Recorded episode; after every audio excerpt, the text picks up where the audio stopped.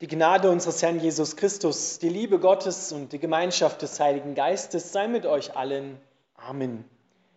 Unser heutiger Predigtext steht bei Jesaja im 29. Kapitel, die Verse 17 bis 24.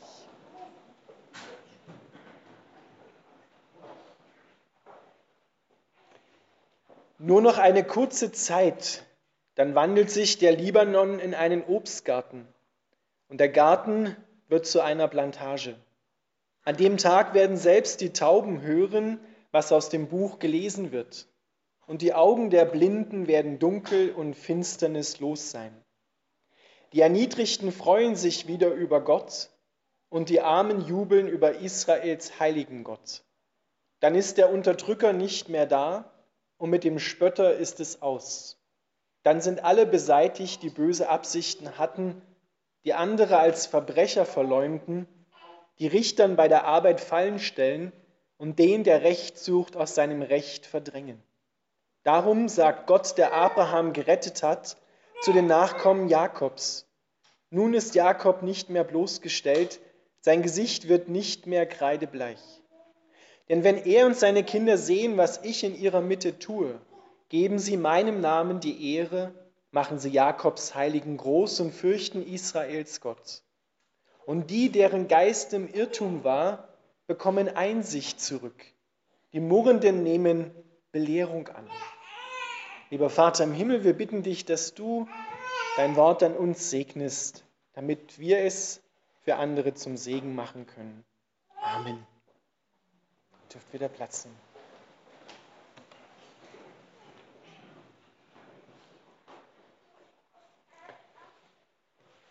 Liebe Gemeinde, ich bitte euch, dass ihr am Anfang der Predigt euch eine Situation vor euer, vor euer inneres Auge holt, an dem ihr gedacht habt, dort komme ich nicht weiter.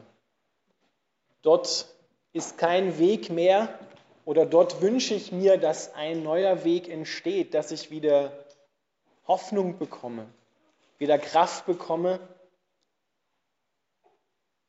das sind Situationen, wo ihr vielleicht vor einer Mauer steht und nicht weiterkommt.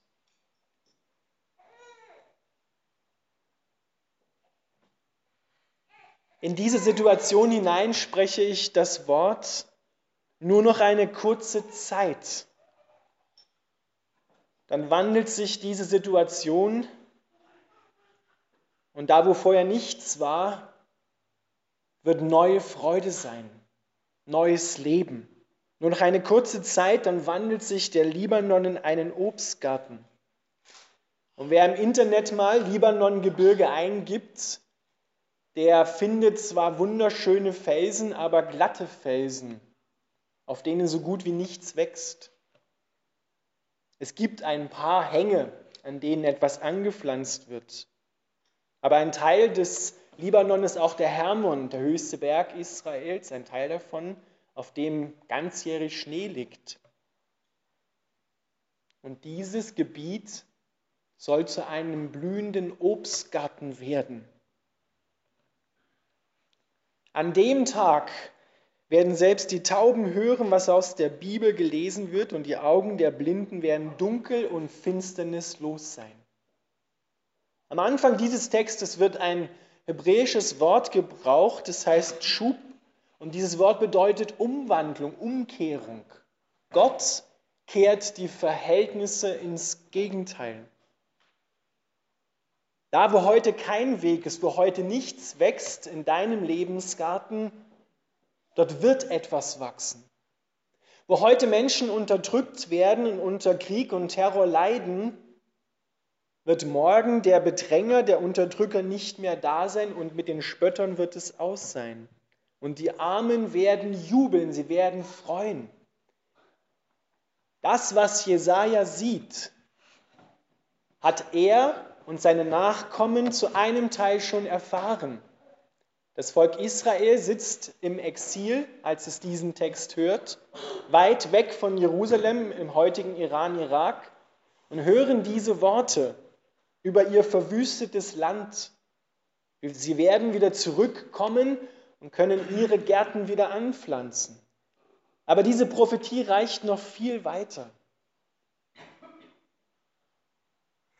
Die Jünger von Johannes dem Täufer sind von ihm ausgeschickt worden, lesen wir im Neuen Testament, sind zu Jesus geschickt worden und sollten ihn fragen, bist du der, auf den wir warten? Bist du der Sohn Gottes? Bist du der Messias, auf den wir schon so lange warten, der uns verheißen ist? Und was antwortet Jesus? Er sagt, die Tauben hören, die Blinden sehen, Lahme gehen und den Armen wird das Evangelium verkündigt. Sie hören es. Mit Jesus Christus, mit seinem Kommen in diese Welt hinein, hat dieser Tag begonnen.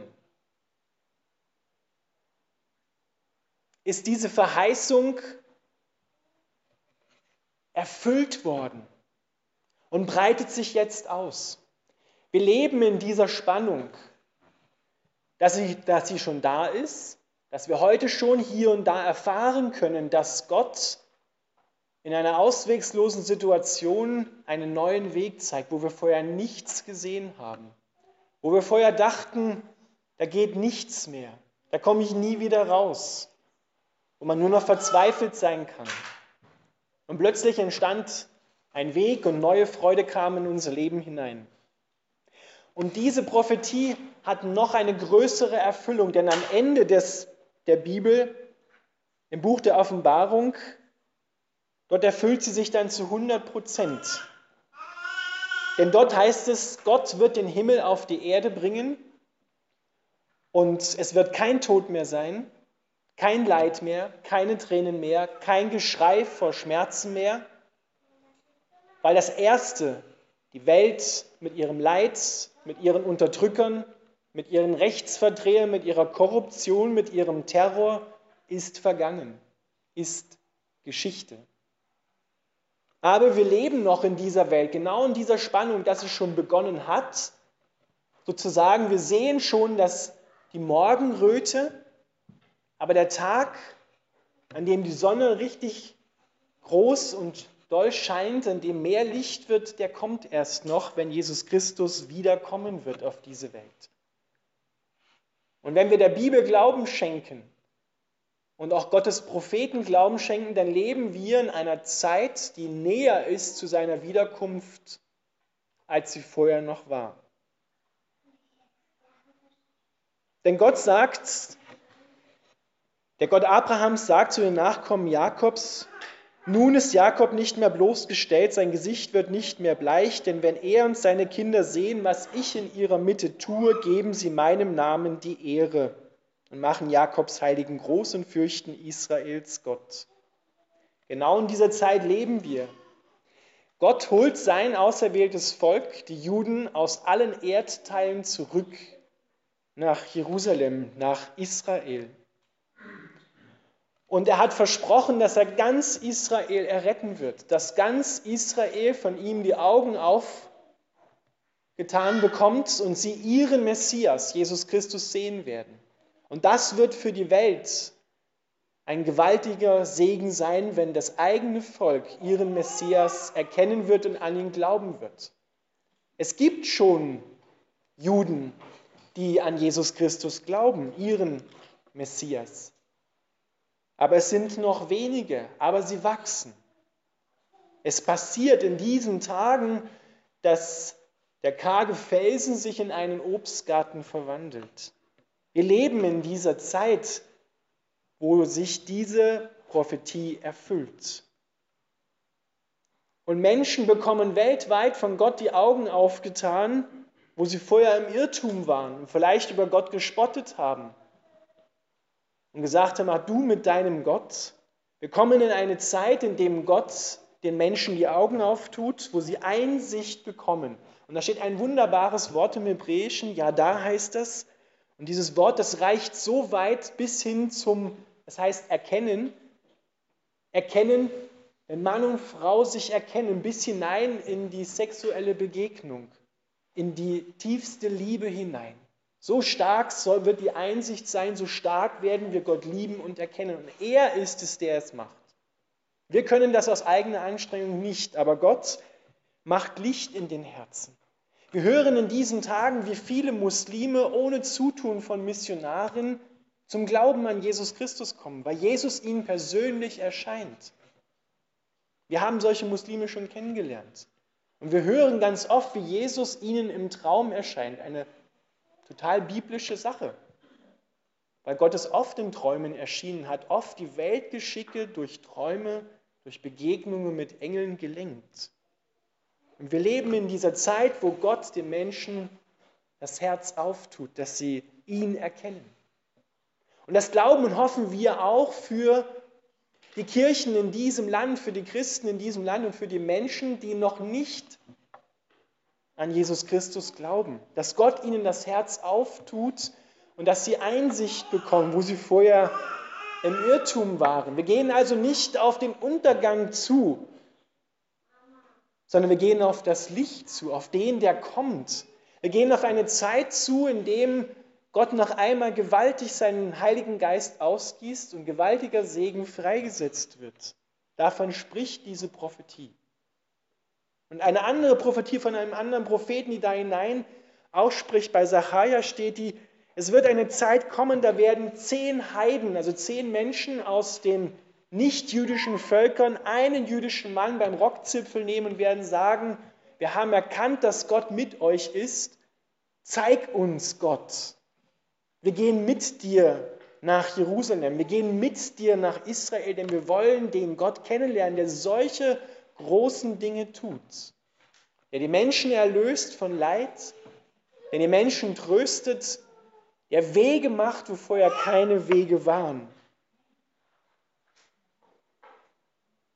Wo heute Menschen unterdrückt werden, wo ihr Recht gebeugt wird, wird Gott für Gerechtigkeit sorgen. Wo wir heute Traurigkeit tragen, wird morgen Jubel sein, Freude sein.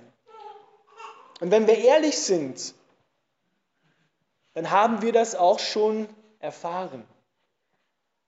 Jeder von uns, er hat es vielleicht nicht oder du hast es vielleicht nicht so gedeutet, aber jeder von uns kennt Situationen, wo er gedacht hat, da ist kein Weg mehr, wo die Sorgen größer waren als die Hoffnung. Und plötzlich, wir wissen nicht mal, wie es geschehen ist, ist dort ein Weg, den wir gehen können. Hat Gott uns durchgetragen? sind Zufälle passiert, und zwar etwas, was uns von Gott zugefallen ist, ohne dass wir vielleicht sogar gebetet haben oder irgendwas groß gemacht hätten. Geschenkt. Und Gott sagt, komm, ich habe noch mehr für dich davon. Ich will noch größere Wege, noch viel mehr dir schenken. Ich will, dass die Mauern um dein Herz die dich daran hindern, Begegnungen mit anderen Menschen zu haben, wegkommen. Ich will, dass sich dein Leid wieder in Freude verwandelt und dass dein Lebensgarten so richtig aufblüht. Und nimm dieses Bild mit. Du kannst dir mal nachschauen im Internet, Libanon eingeben, da wirst du zwar teilweise grüne Sachen finden, aber auch viele karge Felsen. Stell dir solch einen Fels vor und schreib vielleicht dein Problem drauf. Und dann hör dieses Wort, dass daraus ein fruchtbarer Lebensgarten wird. Und die Erniedrigten freuen sich wieder über Gott, so hat es Maria gesungen. Mich, einfaches Mädchen, hat er auserwählt, den Retter der Welt in die Welt zu bringen. Und die Mächtigen stößt er vom Thron, die das Recht beugen, die böse Absichten haben, die werden einmal nicht mehr sein. Gott sorgt für dich. Er sorgt für Gerechtigkeit. Und er bringt eine neue Welt, erfüllt das, was er hier verheißen hat. Vor tausenden von Jahren, heute schon in deinem Leben, auch wenn es nur bruchstückhaft ist. Aber es wird das Vollkommene kommen. Und wir gehen auf eine Zeit des großen Segens zu, eine Zeit voller Licht, nicht Dunkelheit, sondern Licht. Amen.